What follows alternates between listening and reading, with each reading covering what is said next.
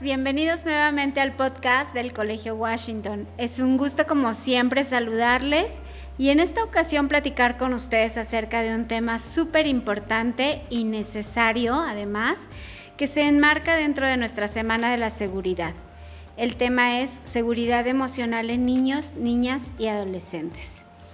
Para abordar el tema nos encontramos reunidas las psicólogas que conformamos el equipo de psicología de la sección primaria Misale, psicóloga de primero y tercer grado. Misale, ¿cómo estás? Muy bien, Miss Gaby. Hola y saludos a todos. Bienvenida. Miss Nat Pérez, psicóloga de cuarto a sexto grado de primaria. Hola papás, bienvenidos. Y bueno, pues ambas son titulares de la materia del gimnasio emocional de sus respectivos grados. Además, bueno, estoy con ustedes, su servidora Miss Gaby Nieto, coordinadora del Departamento de Psicología de Primaria. Pues bien, para abrir el tema es necesario, papás, recordar un par de aspectos técnicos y conceptuales acerca de la seguridad emocional. Primero, hay que recordar que los niños, niñas y adolescentes pues tienen derecho a vivir en condiciones de bienestar y a un sano desarrollo integral. Este derecho, por supuesto, se encuentra enunciado y enmarcado en las principales cartas constitutivas de los derechos de la niñez a nivel nacional y mundial. Por lo tanto, es importante subrayar que somos nosotros los adultos los responsables de los niños, niñas y adolescentes a quienes debemos procurar y hacer valer dichos derechos. Si hablamos de condiciones de bienestar y sano desarrollo integral, pues debemos incluir todo aquello que se encuentra en el contexto del niño, desde el ambiente físico, pasando también por cuestiones de salud, y por supuesto integrando el bienestar mental y emocional.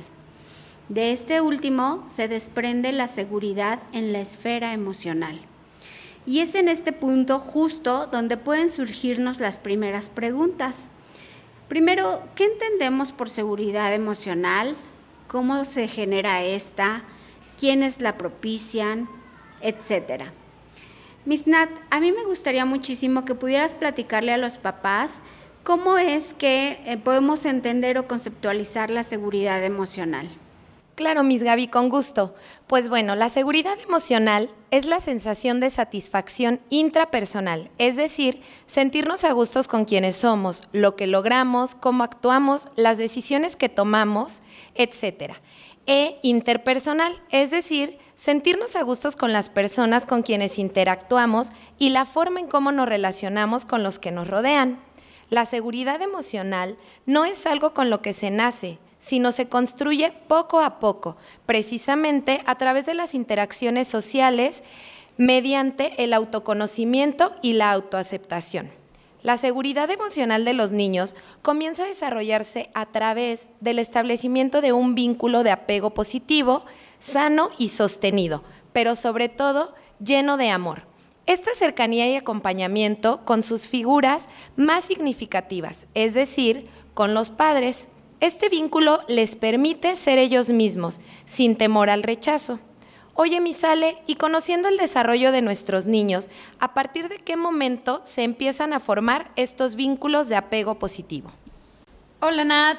Fíjate que a partir del nacimiento este vínculo se va fortaleciendo y con él la seguridad emocional esta seguridad emocional va cobrando mayor importancia conforme avanza el tiempo y el desarrollo de los niños, ya que les ayudará a desarrollar su autonomía y adquirir mayor confianza en sí mismos para afrontar diversas situaciones.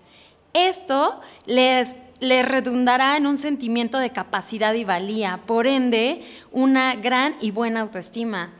Me parece tan importante y tan interesante lo que ustedes mencionan y en base a esto que ustedes nos han compartido, puedo pensar entonces que deducimos que la seguridad emocional de los niños va a emanar del vínculo que se establece justamente entre ellos y los padres en primera instancia. Papá, mamá, es importante que ustedes recuerden que la seguridad que les aportan a sus niños va mucho más allá de este vínculo paterno-filial. Aquí empieza, pero va mucho más allá. No olviden que se extiende y debe fortalecerse en las diferentes etapas del desarrollo. por lo que deben tener presente, por ejemplo, aquellos papitos que son padres de un adolescente, que durante esta etapa deben también estar fortaleciendo el vínculo afectivo y este, este fortalecimiento le va a dar a sus niños, a sus adolescentes, la seguridad en sí mismos y la confianza que requieren tenerles para dialogar de los temas cruciales por los que se van a hacer muchas preguntas. El vínculo que ustedes establecen y fortalecen a lo largo de su vida y mediante la convivencia con sus hijos es tan importante y trascendental en otros ámbitos como por ejemplo al momento en que ellos establecen relaciones de pareja en un futuro.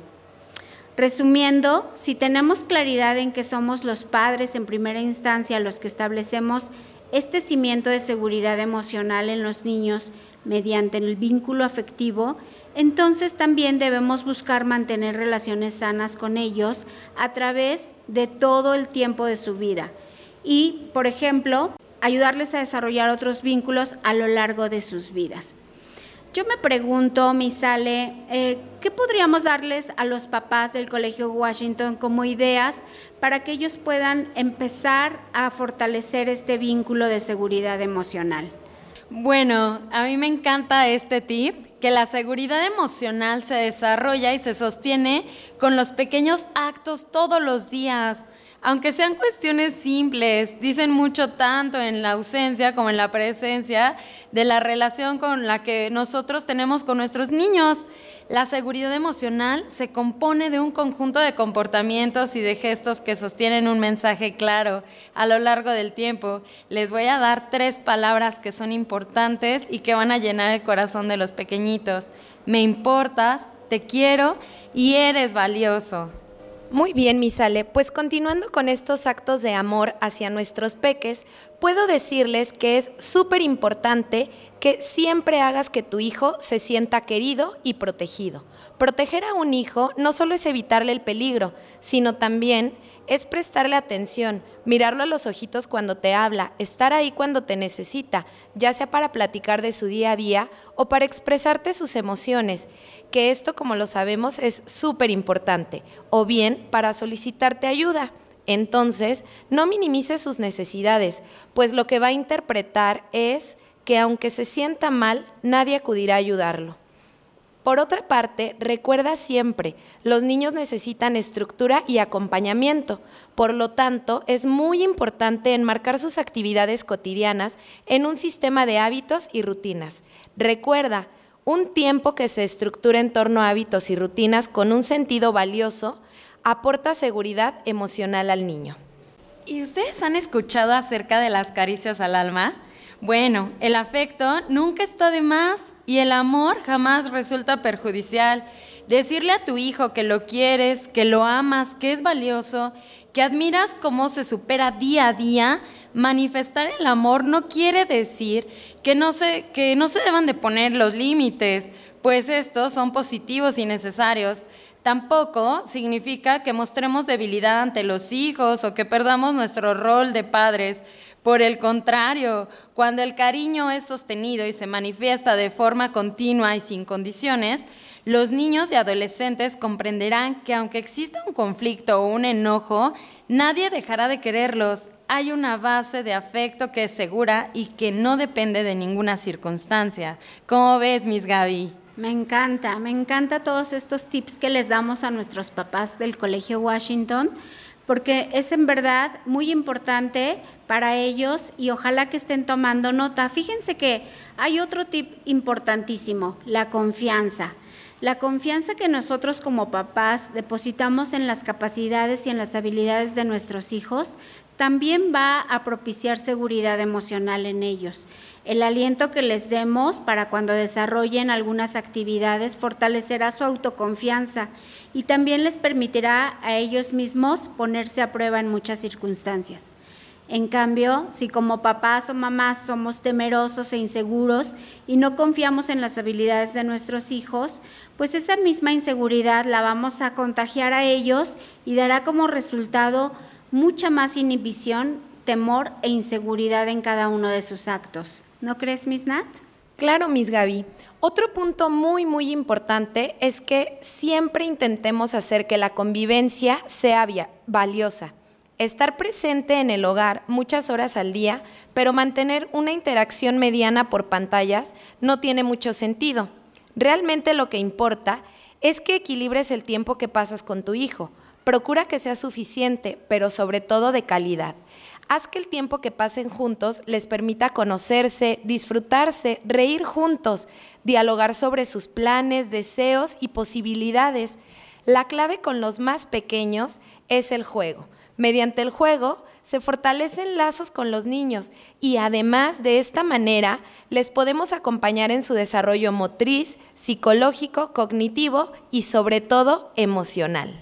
Sin duda, Miss Nat, tan importante el juego como todo lo que hemos venido hablando. Y saben que eh, otro aspecto también de, de suma importancia es aceptar a los chicos incondicionalmente. Si tú como papá y mamá eh, no forzas a tu hijo para que él cumpla con una determinada expectativa o idea que tienes sobre él, pues le estarás dando la posibilidad de elegir y de ser autónomo. También, si tú quieres que él cumpla todo lo que tú no pudiste cumplir de niño o adolescente, estarás también intentando o manifestando imponerle cosas que para él no son significativas. A lo mejor quizá en lugar de que tu hijo juegue fútbol, pueda preferir un instrumento o un idioma y eso está bien. Es parte de él, es importante que tú aceptes sus gustos, que valides sus intereses y sus necesidades, más allá de que coincidan o no con los tuyos.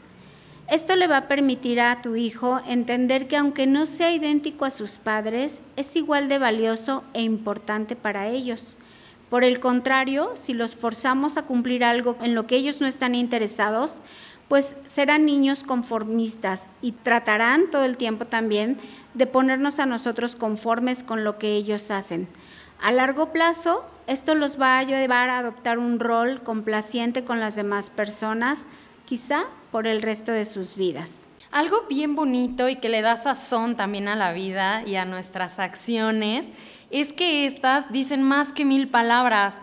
El afecto puede demostrarse a través del contacto físico, como dormir una siesta juntos, darle un gran abrazo cuando regresa del colegio o cuando vuelves del trabajo, también con algún premio luego de una buena acción. No se necesitan de grandes gestos, sino de detalles pequeños pero continuos. Así es, mi Sale.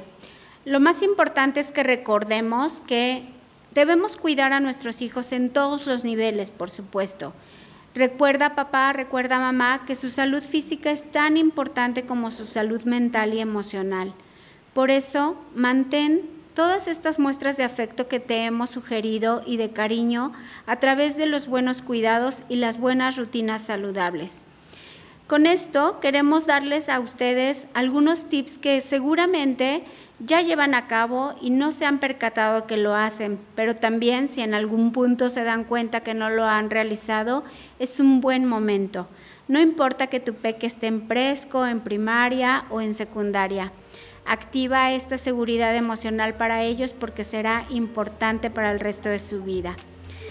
Papás, en el Colegio Washington recuerden que siempre, siempre vamos a impulsar actividades que fomentan el acercamiento y la comunión familiar.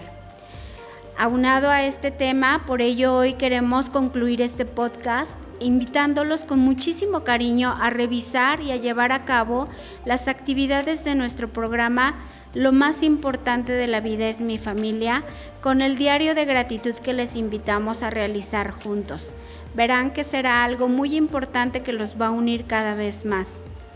Por mi parte, les agradezco muchísimo la escucha y por supuesto agradezco el que nos hayan acompañado Miss Ale y Miss Nat. Muchas gracias, Misses.